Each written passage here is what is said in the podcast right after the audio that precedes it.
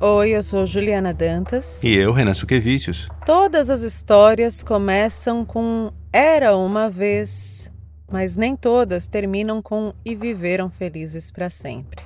Aliás, o que, que, é para sempre, hein? No episódio dessa semana, publicado em fevereiro de 2020, o Finitude fala sobre livros infantos juvenis que encaram a missão de abordar a morte e como os adultos podem aproveitar a literatura para introduzir o assunto com os pequenos. Nesse período, eu estava sozinha nos microfones aqui do Finitude e a gente ainda não vivia a pandemia de Covid-19.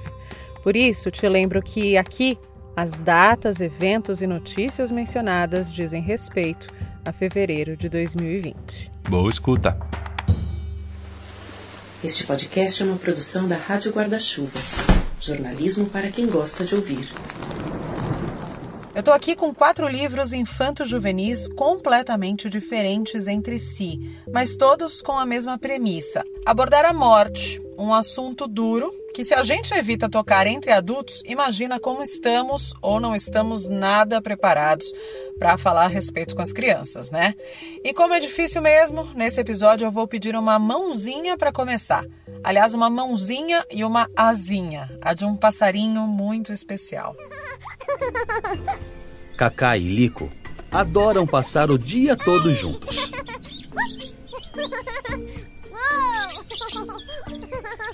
Quando cai a noite, eles vão para a cama e deitam juntinhos. Boa noite, meu amigo. Hum. E Lico canta canções de ninar para Cacá dormir.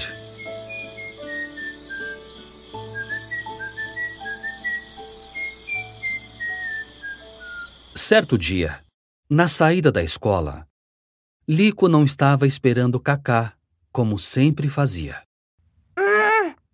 Que passarinho mais chato!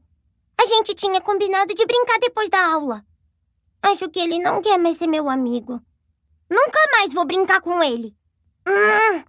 Mas quando Cacá voltou para casa, levou um susto. A Cacá e o Lico são personagens criados por duas psicólogas especialistas em luto, fundadoras do Instituto Quatro Estações. O Dia em que o Passarinho Não Cantou foi escrito pela Luciana Mazorra e pela Valéria Tinoco, justamente para criar esta abertura de diálogo sobre a morte com as crianças. Esse áudio que a gente ouviu agora é o de uma animação produzida pelo Irineu Villanueva Júnior. E é com a Valéria Tinoco que eu converso hoje, e ao longo do bate-papo eu trago também a perspectiva de alguns outros autores.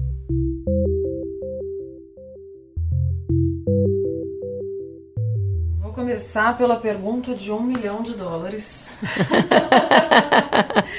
Tem fórmula para falar sobre morte com crianças e pré-adolescentes?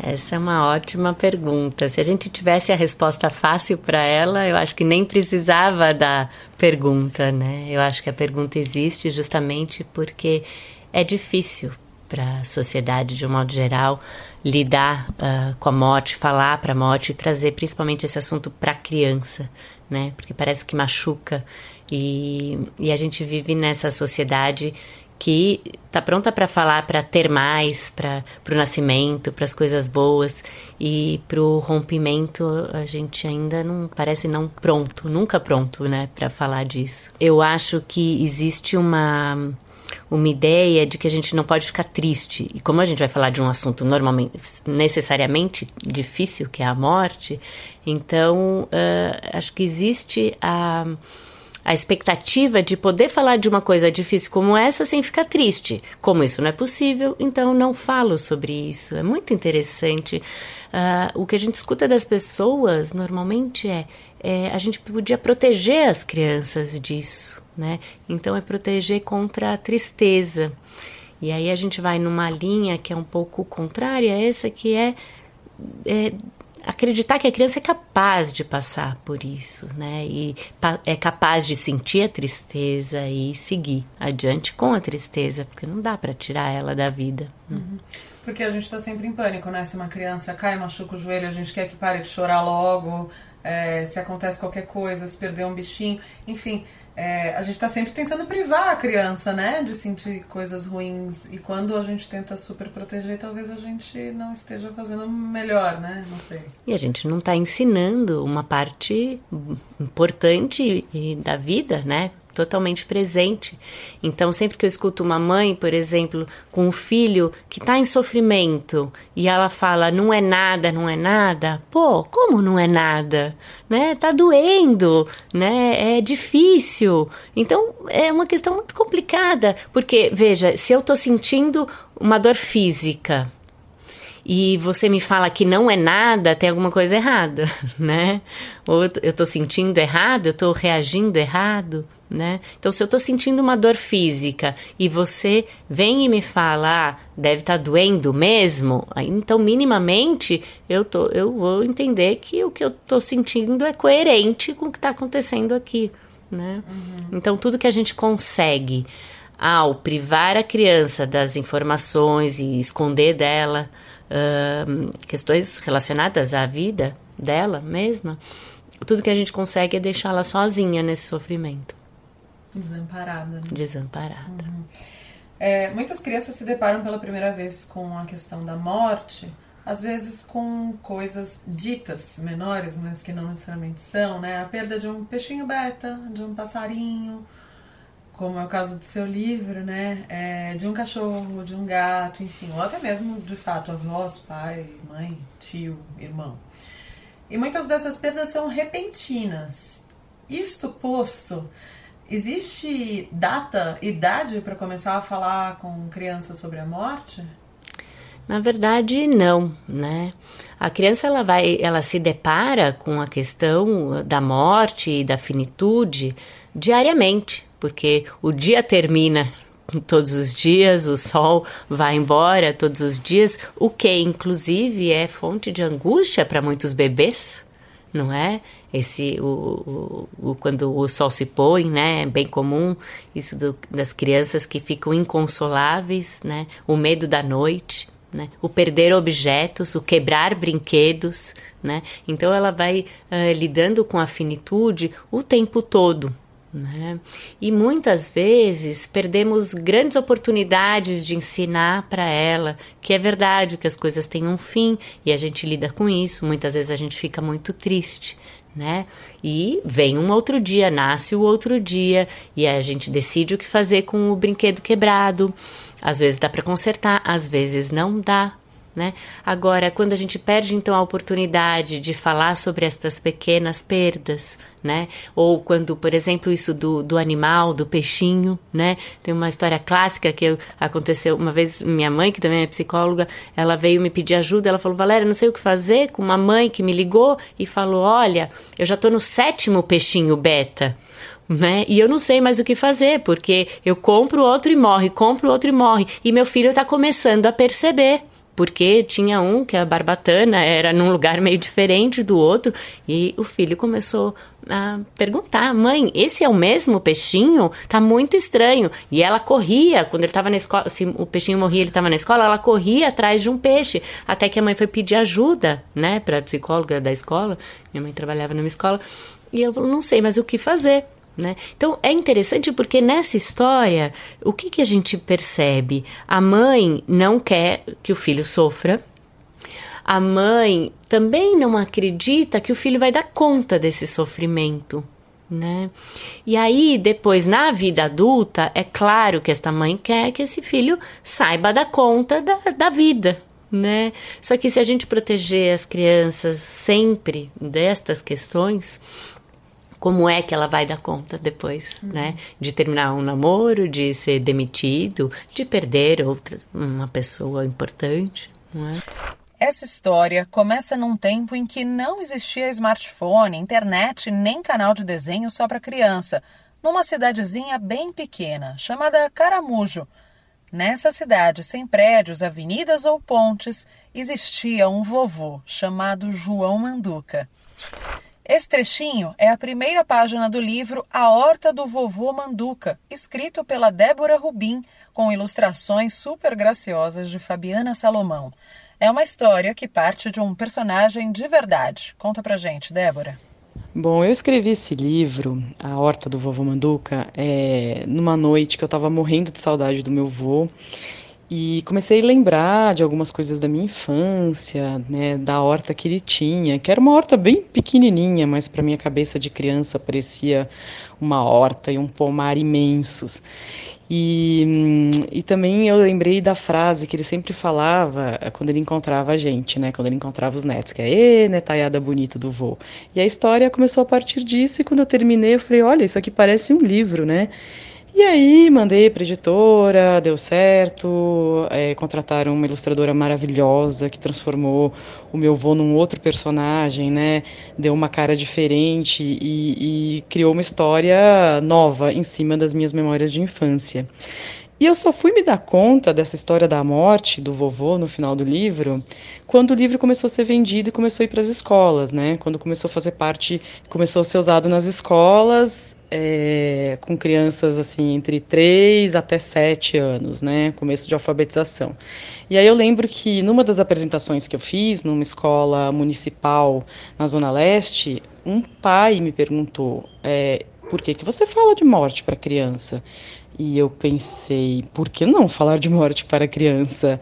E foi a primeira vez que eu me deparei com, com esse questionamento e com esse incômodo, né, de falar de, de morte com criança. E, e aí eu comecei até a me questionar, mas será que tem alguma coisa errada? Como era o meu primeiro livro, né? Não é só meu primeiro livro infantil, era o meu primeiro livro. Eu fiquei até na dúvida, falei, nossa, mas a editora teria publicado se tivesse algum problema? E aí eu comecei a conversar com as pessoas e, e comecei a sentir que esse era um incômodo é, mais frequente do que eu imaginava, né? Só que para mim era muito natural. Meu avô foi meu, né? Eu conheci ele já velho, um belo dia ele morreu e eu tenho lembranças maravilhosas dele. E, é assim com todo mundo. Por que, que era tão esquisito assim? Uma vez uma professora encomendou o livro e como ele tem um nome, né, bonitinho, a horta do vovô Manduca, as pessoas acham que é sobre alimentação natural e agora tá a maior moda de falar sobre alimentação com as crianças. E aí ela queria trabalhar isso, né, na, em sala de aula, encomendou o livro e depois me mandou uma bronca pelo inbox do Facebook dizendo: como assim? O livro não só não fala sobre alimentação, como você ainda mata o vovô no final? Como é que eu vou falar disso com as crianças, né? Esse tempo todo, desde que eu lancei o livro, já faz um tempo, né? Eu aprendi o seguinte: que as crianças lidam muito melhor do que os adultos com esse tema. E quando eu digo que elas lidam melhor, é no sentido de que elas sentem aquela tristeza, a tristeza que a gente sente mesmo, né? E depois um carinho pela história. Então, elas sentem o que a gente tem que sentir mesmo, que é tristeza. É, a morte é triste, mas a gente não precisa fugir dela.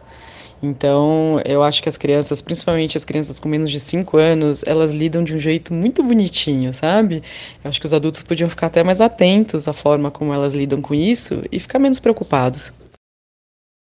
É, me parece então que se os adultos não estão prontos para lidar com a nossa finitude, com a morte, com as perdas, eles estão ainda menos prontos para orientar os pequenos a esse respeito, né? Sem dúvida, né? Uh, eu já atendendo famílias enlutadas, já aconteceu uh, de na própria sessão a criança fala alguma coisa e aí o pai fala Ai, isso eu não sei lidar. Então isso pergunta para sua mãe ou pergunta para a psicóloga, né? Então é, tem, existe um receio, talvez de tocar nas próprias dores, né? Uhum.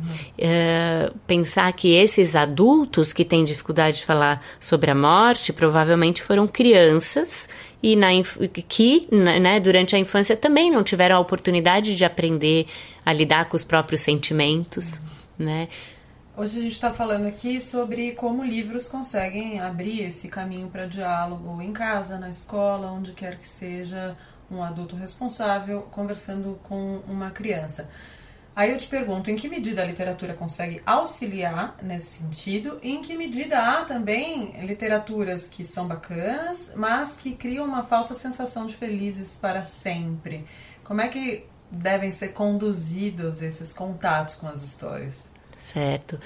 Eu acho que um bom livro, de um modo geral, é um livro que te coloca para pensar, que não dá todas as respostas, mas que toca em algum ponto uh, que faça você refletir, que te apresente uma ideia nova. Acho que esse é o conceito de um bom livro. Então, não necessariamente o final, mas no decorrer dele todo, uh, precisa haver partes uh, que, que deem para o leitor poder imaginar algo dali, né? Ou se questionar né, a respeito daquilo que está colocado. Então, eu acho que, é claro, quando os livros uh, de, que falam sobre morte trazem esse conceito, que não é um conceito felizes para sempre, mas também buscam apresentar, acho que a maioria dos livros uh, busca apresentar uma possibilidade de conviver com a morte. Então não é um felizes para sempre sem nenhum conflito, mas é um felizes para sempre com conflitos, né? Eu acho que essa é a grande sacada, né? No livro eh, meu e da Luciana Mazorra, O Dia em que o Passarinho Não Cantou, o, o livro termina é, de uma maneira uh, não triste, né? De uma maneira onde a personagem principal integra a experiência de perda do, do passarinho na vida dela e ela segue a vida, porque é isso que a gente uh, entende que o, o, processo de luto uh, chega aí, né? De poder com aquela experiência de perda, com aquilo que eu lembro do que eu tive, eu continuo vivendo. É com, não é sem, né? Não é, é esquecer. Não é esquecer de forma alguma. Às vezes é lembrar mais ainda, né? Às vezes quando as pessoas nos procuram, é justamente o que a gente trabalha é encontrar um lugar para poder lembrar, para poder guardar memória, não para esquecer. Ele estava ali, impossível que não o vissem. Um rinoceronte enorme, desconjuntado, peixe fora d'água. Mesmo eu, que tenho só 11 anos, sei reconhecer alguma coisa assim tão fora de lugar. Estava ali para quem quisesse ver, bem no meio da sala, interrompendo o vai e vem das pessoas que agiam como se nada incômodo ocupasse aquele lugar com cheiro de flor. Não queriam esticar a vista para nada além do que já conheciam. Não sabiam mexer nas coisas inexplicáveis e ainda assim olhavam para elas de cima, com seus olhares adultos distribuindo respostas onde não cabiam nem perguntas. E então o rinoceronte, descabido, inesperado, sem sentido. Tanto as pessoas o ignoravam que o absurdo da história que eu vou contar quase que nem tem a ver com ele. A primeira vez que me disseram Maria morreu, meu coração reclamou, quis pular fora do peito. Precisaram repetir: morta. Mas morta como, se para mim ela continuava? Embora esse livro tenha sido batizado como A Coisa Brutamontes, eu devo dizer que é de uma delicadeza só, viu? É da Renata Penzani, com ilustrações muito sensíveis de Renato Alarcão. E é um rinoceronte que foi indicado a um jabuti, viu? A obra foi finalista na categoria juvenil do Prêmio Jabuti do ano passado, que é o mais importante da literatura. Entrou para o catálogo da Feira de Bolonha, na Itália, e também conquistou o Prêmio CEP de Literatura Infanto-Juvenil. A Renata vai aqui contar pra gente um pouquinho da Coisa Brutamontes. Esse livro conta a história de um menino de 11 anos chamado Cícero, que gosta de brincar quieto, ele gosta do silêncio, dos detalhes das coisas, e é por isso que ele não se identifica muito com as outras crianças, as crianças da idade dele. E aí ele faz amizade com uma senhora octogenária que mora na rua dele, chamada Dona Maria. E aí os dois desenvolvem uma conexão forte, porque o Cícero se sente visto, se sente escutado por ela, o que não costuma acontecer com outros adultos. E aí eles passam tardes e tardes conversando, compartilhando dúvidas, medos, as brincadeiras.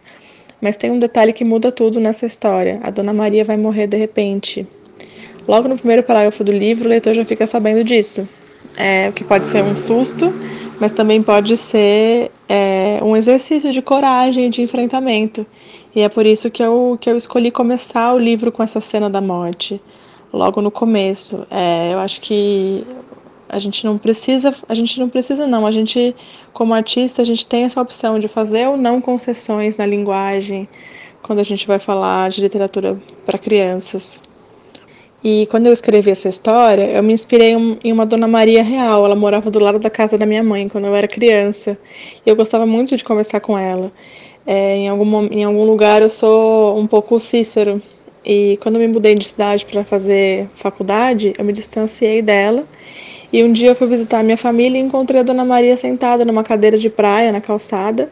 Eu dei oi e ela não respondeu, ela não me reconheceu. E aí eu fiquei sabendo ali que ela estava com Alzheimer e pouco tempo depois disso ela morreu.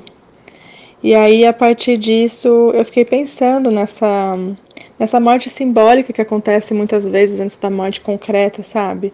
As coisas e as pessoas que de repente não estão mais, mesmo estando.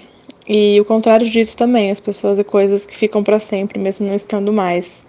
Foi assim que, que surgiu a Coisa Brutamontes. É um livro desejo da gente conversar mais sobre as coisas difíceis, ao invés de ignorar os rinocerontes no meio da sala, né? Essa, esse rinoceronte é uma metáfora das coisas difíceis que a gente muitas vezes ignora e tropeça nelas todo dia, mas finge que elas não estão ali.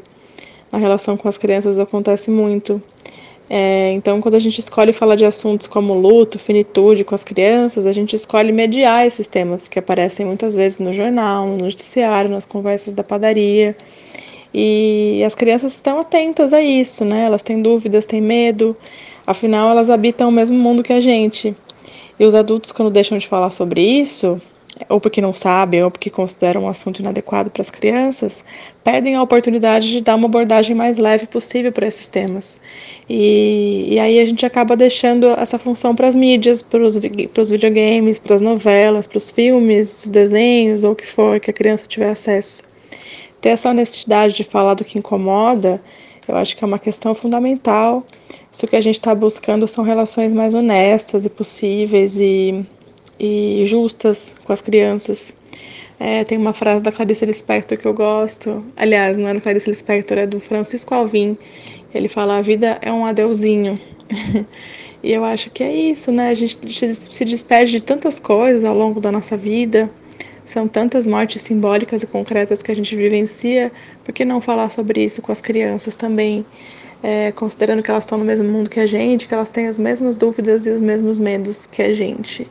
Eu acho que faz parte dessa relação justa e honesta a gente ter essa coragem de enfrentar nossos medos, de compartilhar esses medos com elas e também de assumir que a gente não sabe tudo, que a gente não tem resposta sobre tudo. E falando um pouco sobre a produção né, de livros que abordam a questão da, do envelhecimento, da terminalidade, do luto para crianças, como é que deve ser feita a escolha da linguagem? Precisa de uma consultoria? Os cuidados com as ilustrações? Quais são as preocupações de quem se propõe a escrever sobre esse tema para crianças? São muitas, né? Muito mais do que a preocupação por exemplo, quando você vai dar uma aula ali só para aquelas pessoas, uma palestra, ou mesmo numa sessão de psicoterapia que você está falando para aquelas pessoas. Um livro, um filme, ou mesmo um podcast como esse, né? Você não sabe exatamente onde vai chegar, né? Quem é que vai ouvir. Então, Uh, pensando no livro especificamente, a gente sempre pensando quem pode ser o leitor né? Então é um exercício muito importante de pensar, bom, e se esse tipo de família escutar? E se for um outro tipo de família? E quem já perdeu? E quem nunca perdeu, mas está perdendo um ente querido, né? Uh, isso também, se esse livro pode ser lido por quem uh, não passou por nenhum tipo de perda. Né? E claro, a linguagem, se você quer uh, atingir uma, uma população específica, tem que ser essa linguagem, né? Uh, a idade, quando a gente fala de crianças, né? A gente tem que pensar que idade a gente vai atingir. Isso, então, interfere muito na escolha da linguagem que será utilizada. Agora, quanto mais universal você, né, uma linguagem universal ou algo que se aplique a um maior número de pessoas, acho que possibilita que o seu livro, o seu instrumento ali é, que está comunicando algo chegue a mais pessoas. Uhum. Né? Eu me lembro quando você fez o Cine Clubinho da Morte dentro da programação do Festival Infinito de 2019. Na sua palestra você falou que que as crianças ficaram muito interessadas em debater o tema, né? Ali, é, será que não parte também do adulto alguma coisa de privar o, o que tecnicamente seria natural na, na, no crescimento do ser humano, desde que não fosse tolhido por ser, seres humanos maiores? Claro, sem dúvida. Na, nessa trajetória do, do livro do passarinho, né, eu já contei essa história em muitas escolas, né, principalmente quando ele foi lançado, o primeiro lançamento há muitos anos atrás, em 2001, ele, eu, a gente foi contar em muitas, muitas escolas, né, de crianças que não tinham passado necessariamente por uma perda, e era interessantíssimo, e assim, classe de jardim de infância e, de maiores, né? É, eu contei, já fiz até esse, uma vez eu, eu preparei essa fala sobre isso, eu contei já para crianças de 2 anos a 12 anos esse, essa história, em classe, de, em sala de aula. Ao final da, da contação dessa história, todos queriam falar. Mas e era muito interessante. Uma vez, uma classe de pequenos, um começou a contar uma história que tinha perdido o avô, aí o outro começou, falou que tinha perdido a cachorra, aí começou a perder a tartaruga, aí o outro perdeu o passarinho, aí o outro perdeu, é, sei lá que animal que era, aí chegou um amigo e falou assim: Mas você nem tinha esse animal? Ele é, não, mas eu tô falando porque se eu tivesse animal e se eu perder. Ou seja, ele queria, porque queria falar sobre essa experiência, como seria se ele tivesse um animal e se ele perdesse esse animal. Então, acho que é um pouco isso que você pergunta. Existe um interesse muito grande e uma disponibilidade muito grande da criança para falar sobre isso, né? É, no Festival Infinito, uh, a professora que nos acompanhava falou: Nossa, eu nunca tratei desse tema com as crianças e como eles têm conteúdo, né? Uhum. E a gente observa que muitos dos adultos tentam, voltando na questão de privar né, as crianças das experiências e tudo mais, é, não sabem muito o que fazer quando há um velório, um enterro, deixa em casa, leva. Existe uma resposta pronta para isso? É caso a caso? Como é que essas situações devem ser conduzidas? Porque eu imagino que seja uma angústia nas famílias. Né? Sim. É, toda vez que eu dou aula sobre esse tema, vem essa pergunta. Aí eu até agradeço, porque a estatística é 10 de 10 tem essa pergunta. É 100% de que essa pergunta aparece. O que a gente costuma orientar de um modo geral é que não é prejudicial para a criança estar nesse momento. Né? Uh, a gente deve envolver a criança no luto familiar. E os rituais, né, de funeral, eles são parte do, dessa da experiência daquela família e um lugar para se viver o luto, um lugar para poder se despedir do ente querido. É claro que uma criança não pode ir e ficar o tempo todo, porque aquilo é muito cansativo. Até para o adulto. Até para o adulto. Uh, também não pode ir e ficar desassistida. Ela vai precisar de alguém ali disponível para estar com ela. Então, não dá para eu responder essa pergunta e falar que sim, sempre a criança pode ir, porque num caso de uma morte repentina, por exemplo, ou traumática, em que todos os adultos estão completamente desorganizados. E aí a criança nesse momento de desorganização não será é, interessante para ela. Né? Ela não vai ter um adulto uh, em condições de responder tudo o que ela quer, de dar conta das necessidades da criança, porque a criança, ela vai, a gente aguenta ficar sem comer, ficar sem dormir, a criança não aguenta. Se ela ficar muito tempo sem dormir, muito tempo sem comer, ela vai ficar irritada e aquilo será ruim. Então a gente orienta que a criança pode participar, se a criança maior pode inclusive, né, perguntar para ela se ela quer ir. Uh, mas é importante que tenha algum adulto com quem ela já tenha uma relação de confiança, que esteja disponível para responder as perguntas, para levá-la embora, para levá-la para dar uma volta se for necessário, uhum. né? Aí você pode perguntar: "Ah, então a gente sempre pergunta para a criança?" Depende de como você vai perguntar, porque se você tiver muito desorganizado e você perguntar: "Você quer ir? É um horror, é horrível, a gente vai ver o corpo daquela pessoa" e passar uma, uma ideia assustadora, por exemplo, do que é um velório, um enterro, essa criança, com sorte, ela vai responder: não, obrigado, não quero ir. Agora, se você puder, tiver condições de explicar que é um momento importante, que a gente vai estar em família, é um momento de despedida, é um momento sim muito triste, que a gente chora, mas também a gente se apoia, por exemplo, né? Então, essa seria uma forma de explicar e que aí você está dando reais condições da, da criança entender o que será né? E até poder decidir se quer participar ou não. Vovó, oi, minha querida, acordou? Se eu usar a minha imaginação, posso ser quem eu quiser? pode ser quem você quiser, viver todas as aventuras que quiser. Eu posso voar para bem longe, para onde eu não sinta dor? Os olhos da vovó marejaram. Pode, meu amor, você pode tudo com a sua imaginação. Então, me ensina a olhar pela janela? Ensino, meu anjo. A vovó Clotilde era muito legal mesmo. Ela ia ensinar para Isabela o maior truque de todos os tempos: ver o mundo com os olhos da imaginação. O André Castilho é o último autor que a gente traz aqui para a roda. Ele é publicitário, autor do livro A Janela de Isabela, esse que a gente ouviu um tiquinho agora, publicado pelo selo Alma Books, com ilustrações de Fabiano Queiroz Tatu. E no caso dele, a inspiração veio de um choque de realidade. A ideia de escrever um livro voltado para crianças e adultos que são pacientes terminais veio de uma visita que eu fiz ao GRAC em 2013, onde eu conheci algumas crianças que estavam em tratamento e também vi umas, um mural onde tinham estrelinhas estampadas com nomes dentro delas na parede. Eu perguntei o que eram aquelas estrelinhas, aqueles nomes, e me falaram que eram as crianças que tinham partido, que tinham virado estrelinhas. Foi uma maneira de homenagear essas crianças. Aquilo me tocou muito. E logo depois eu conheci uma médica de cuidados paliativos de um outro hospital e ela me falou que faltavam obras audiovisuais e literárias que tocassem nesse assunto da finitude de especificamente de crianças, que fosse de uma maneira lúdica, para que as crianças e também as famílias pudessem ter uma compreensão melhor sobre tudo aquilo que estava acontecendo.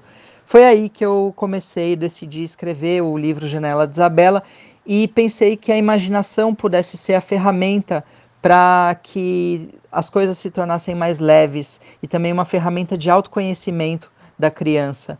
Então, foi aí que surgiu, é, ao longo desse, dessa escrita, o que eu chamo de medicina da imaginação, que é justamente a capacidade de você imaginar e criar histórias lúdicas para que você alcance estados de compreensão e de cura. A Isabela, por exemplo, tem um capítulo que ela mergulha num, numa floresta e conhece uma árvore de 312 anos que a ensina que a vida é feita de ciclos e que a morte é só a última etapa desse ciclo e que todos os animais morrem e que até ela, uma senhora de 312 anos, um dia ia morrer e que a Isabela puder, podia ficar super tranquila que aquilo lá era super natural. E a Isabela carrega esse conhecimento trazido da imaginação e quando ela está se despedindo do pai e da avó, o pai fala: Filha, você vai ser uma grande médica, uma grande mulher. E ela fala: Pai, eu não vou ser nada. Eu já sou. Eu já sou, já, já, tô, já sou completa. Eu não tenho que ser, né? E aí ela se despede com serenidade. Então eu trago a, medicina da imaginação, acredito que possa ser uma grande aliada para quem puder ler o livro, o livro está gratuito no site, pode baixar e acredito que vai ser de grande conforto para pessoas que estão nesse processo de finitude ou que acabaram perdendo entes queridos. Bom, até agora a gente estava falando sobre crianças que podem perder alguém.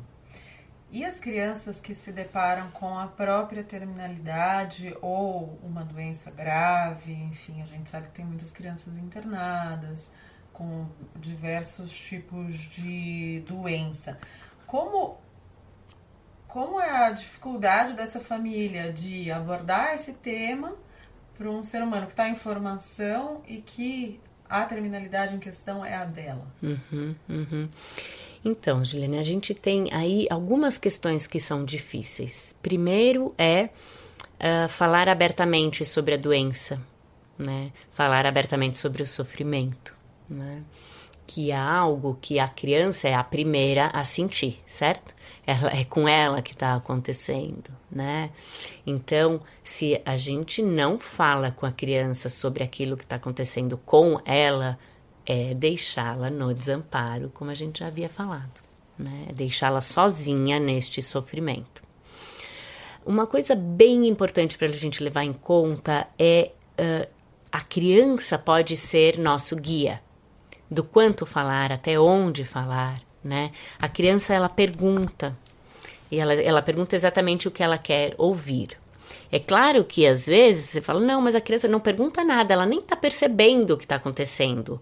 Será que ela não pergunta mesmo? Ou ela já perguntou no passado, não teve suas respostas né, atendida, não, não, recebeu respostas e então ela se calou porque ela já sabe que ela não vai conseguir falar com aquela mãe, né, ou com aquele pai que está em profundo sofrimento, né.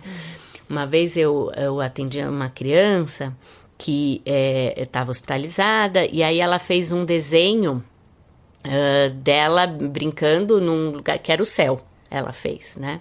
E quando ela fez e eu cheguei no leito e perguntei o que que você fez, é, o que que você desenhou? E aí a mãe pediu licença e saiu. Aí essa criança falou: minha mãe não consegue falar sobre a morte. Né? E aí, deixa eu te contar. E falou que, é que eu imagino que vai ser assim, no céu, etc. Né? Essa mesma mãe num dia, né, passou pouco tempo depois, essa criança morreu pouco tempo depois dessa situação, ela ela falava, ela falou para mim, minha mãe não me deixa morrer, minha mãe não consegue, né, uh, pensar nisso. E aí uma outra psicóloga fez uma intervenção com a mãe um dia, não estava nesse dia, mas ela me contou, e ela falou uh, para a mãe, você precisa permitir né? Que, que o seu filho descanse, ele está muito cansado, né? E essa mãe conseguiu fazer isso e no dia seguinte esse menino morreu, né? Então eh, veja que tem uma a criança, ela se mostra disponível na, na nossa experiência, ela está sempre preparada para falar sobre as coisas que estão acontecendo com ela, só que é no tempo dela. Ela vai precisar de, né? E ela vai dar sinais e se a gente conseguir ler estes sinais, um, a gente vai conseguir falar na medida em que ela aguente falar, que ela goste de falar. Porque a gente que ela queira né? falar. Tem uma sabedoria ali. Claro. Que não é a nossa de bagagem de 30, uhum. 40, 50 anos. É. Mas há uma sabedoria ali. Sem dúvida. E tem um outro ponto que eu acho que é importante a gente falar, que é o que, que uma criança que está morrendo precisa, né? Uh, uma vez que ela conheça sobre uh, a doença dela, sobre uh, a possibilidade ou não de tratamento, ela está preocupada em viver bem, né? Como todos nós, né?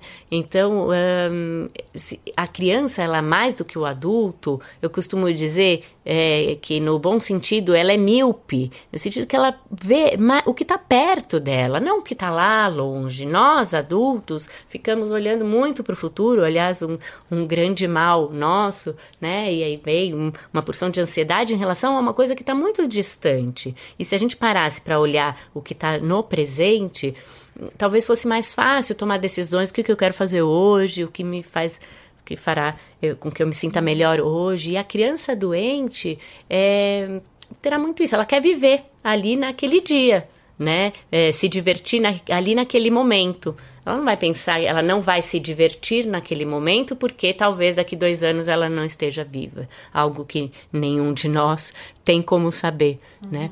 Então, eu acho que passado esse uh, período muito difícil de poder falar da morte, poder falar uh, do adoecimento ou de uma impossibilidade de cura, por exemplo, acho que o nosso foco tem que ser o Uh, aproveitar o dia a dia, né, pensar dia após dia sobre o tratamento, como que continua, o que continua, o que não continua, o que tem sentido e o que não tem para aquela criança e para aquela família.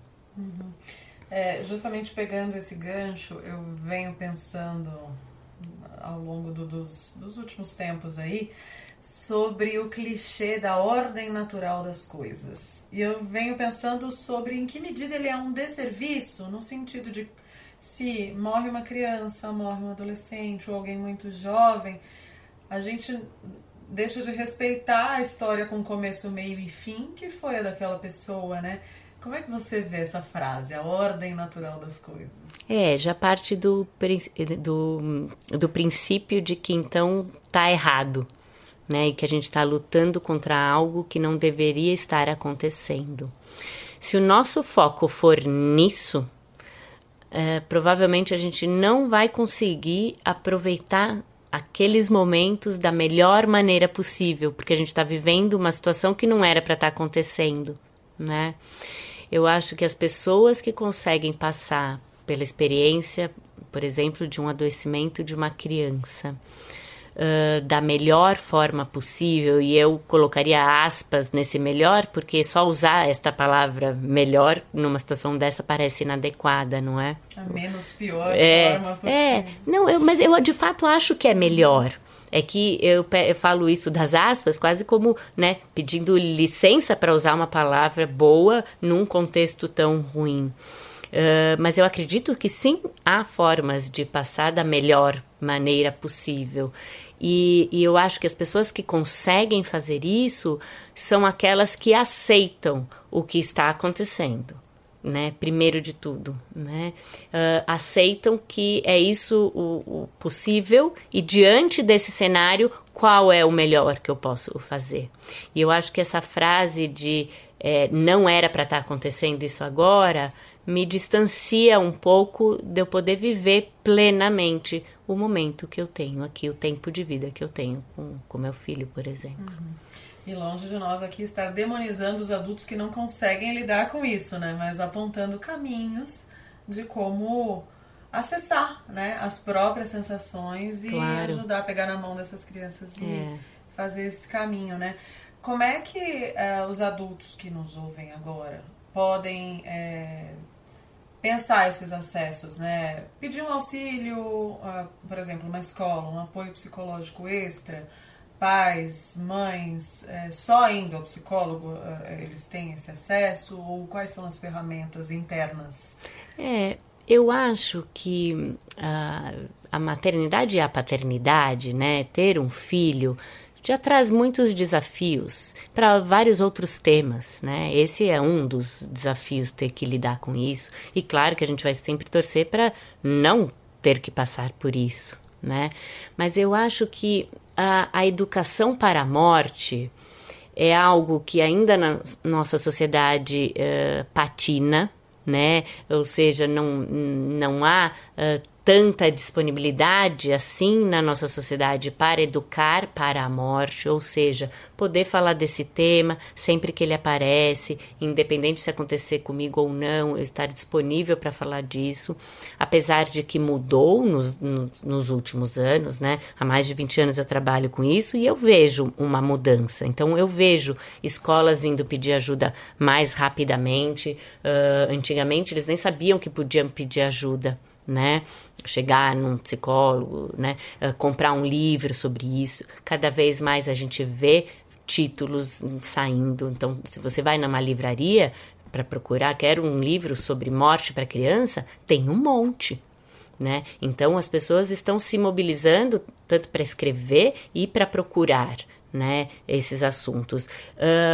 Então eu acho que as portas de entrada elas podem acontecer quando surge uma experiência na minha vida, na vida da minha família, e eu procuro ajuda se eu não, sinto que eu não dou conta, ou elas podem acontecer antes, que é essa educação para a morte, de eu poder falar desse assunto quando ele surgir, quando vier uma curiosidade do meu filho sobre isso, e eu não responder, por exemplo, com isso não é é, para que, que você está falando disso? Não fala sobre esse assunto, né? Então, junto com outros temas, eu me propor uh, como adulto, uh, cuidando de uma criança, a descobrir, a pensar no assunto, a olhar um filme e não pular a parte que mata a mãe, né? Tem uma conhecida minha que ela fala, não, eu, eu começava a passar o filme Nemo, eu pulava a parte, o começo, que, Bambi, que, né? morte, que morre a mãe, né? Então, uma outra que a hora que lá a, a madrasta da Branca de Neve fala, vai lá na floresta e arranca, mata a Branca de Neve, não sei o que ela, ela pulava, ela sabia exatamente qual, onde era e pulava no filme, né? Então aí a gente não ajuda a lidar com uma coisa que é do, de um, da vida, né?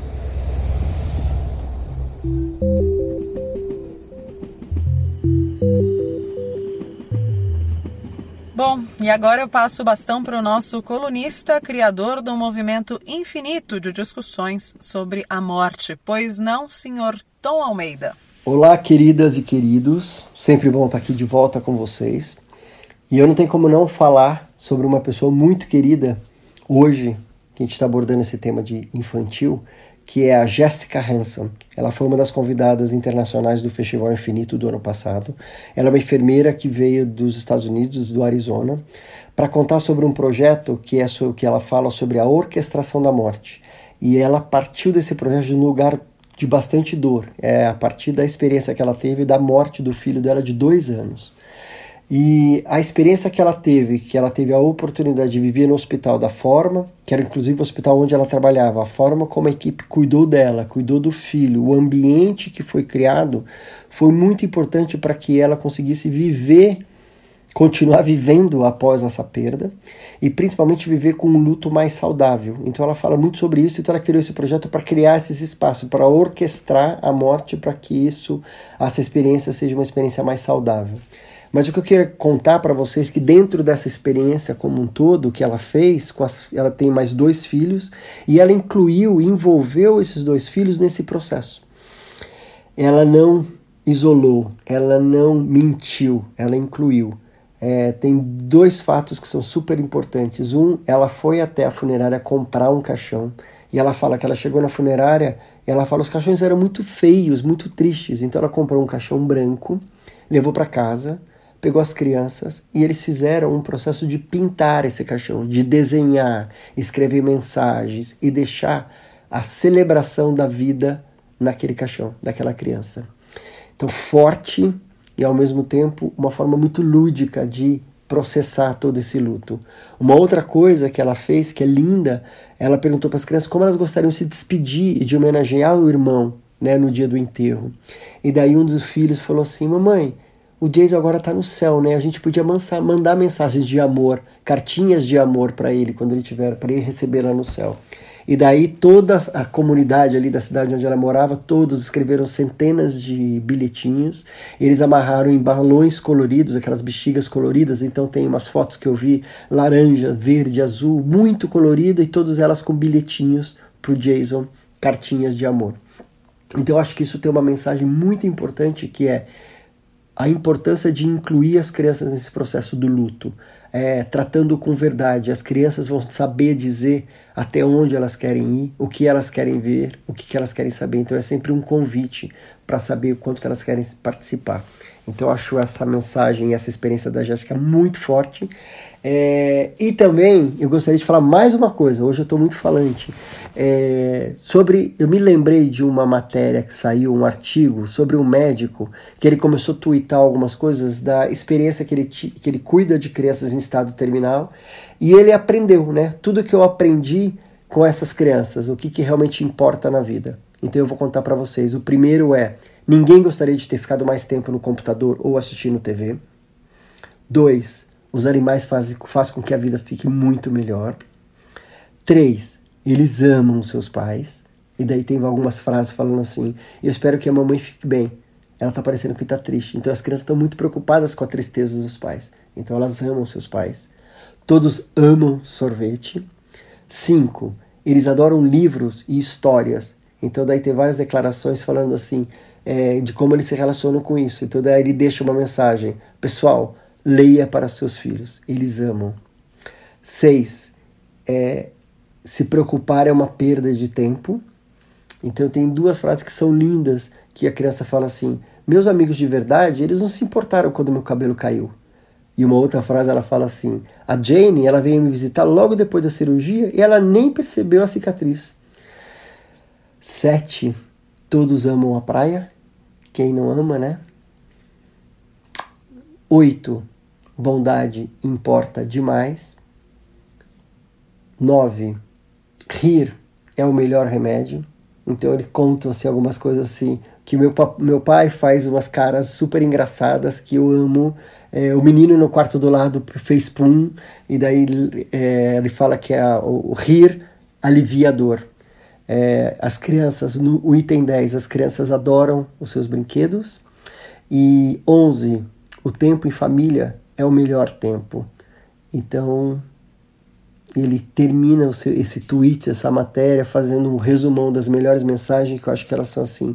A gente deveria escrever no espelho do banheiro e sempre lembrar disso, que é: seja gentil, leia mais livros, passe mais tempo com a sua família, conte piadas, vá para a praia, abrace o seu, o seu cachorro e diga para aquela pessoa especial que você a ama. Lindo, né? Um beijo para vocês.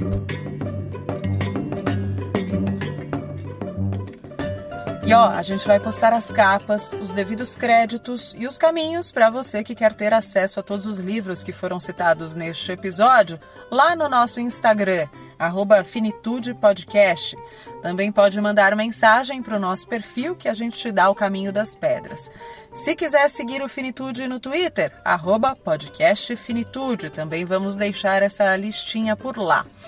E para a gente fechar o episódio desta quinzena, eu queria registrar um super agradecimento à minha xará, Juliana, Juliana Toscano, que nos ouve diretamente de Brasília. É a primeira pessoa que registrou o apoio ao serviço que a gente tenta prestar aqui no Finitude pelo apoia.se barra Finitude Podcast. Você que quiser e puder colaborar, clica lá, ajuda esse podcast a se manter firme e forte. E se não rolar, continua aqui com a gente. Compartilhar o nosso conteúdo com outras pessoas é um grande apoio também.